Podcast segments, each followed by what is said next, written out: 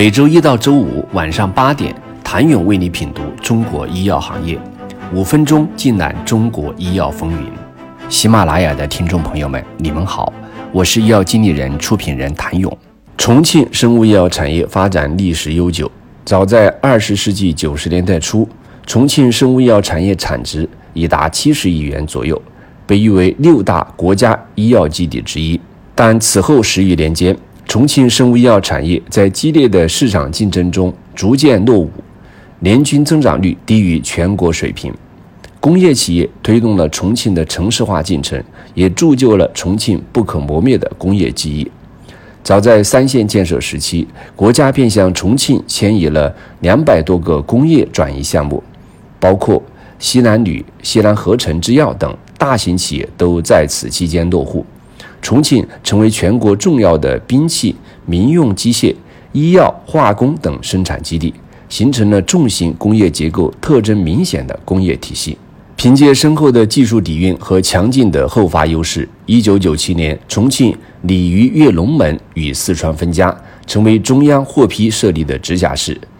这座中国最年轻、最具活力的直辖市，这也意味着将巨大的经济、政治资源和无形的影响力均收入囊中。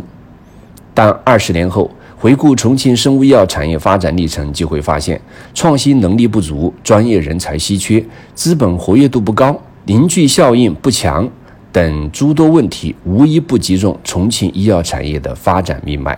随着国际经济形势的变化和国内经济发展向结构调整期的转变，重庆作为一个老工业基地，迫切需要探索新的支撑产业。二零一二年十二月，重庆市政府出台了《重庆市医药产业振兴发展中长期规划》和《关于打造千亿级医药支柱产业的实施意见》。从政策层面看，这意味着多年来一直被忽视的生物医药行业再次被提升。当时国家已明确提出，“十二五”期间要把包括医药产业在内的生物产业培育成为国民经济的支柱。从反应时间上来看，重庆还是显得有些落后。如同样是直辖市的天津，早在二十年前就把生物医药产业的发展列为重点。而这无疑也会减慢重庆生物医药产业发展起跑的速度。首先强调一点，重庆还是有优势的。如最早的中药加工企业同君阁，创办于一九零八年；化学药品工业起始于二十世纪三十年代后半期，通过大半个世纪的发展，特别是直辖以来，持续以百分之十点六的高速度增长。重庆有各具特色的中药材种植基地、中成药制造企业以及化学制药企业，化学原料药种类较多，产量较大。尽管拥有原料药优势，但重庆本市医药企业因技术限制，缺乏后续的制剂生产能力，只能处于产业链低端。而像重庆老牌工业企业如西南合成、西南二厂这些，也是历经了很多的风波。经过资产重组，重庆医药企业的组织结构。也已发生了较大变化，形成了太极集团、重庆医药有限责任公司、合成制药股份有限公司等大型企业或企业集团。其中，太极集团便是与重庆中药股份合资重组。前面提到的童君阁药厂也加盟太极集团。福安药业、智飞生物、莱美药业，则是在2007年到2009年完成股份制改革。而随着我国市场经济体制的逐步完善，国有企业改革的进一步深入，现代企业制度的逐步建立和完善，企业间兼并重组浪潮随之而来。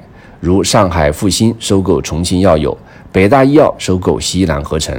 当然，大的资本进来以后，也难免会对企业带来影响。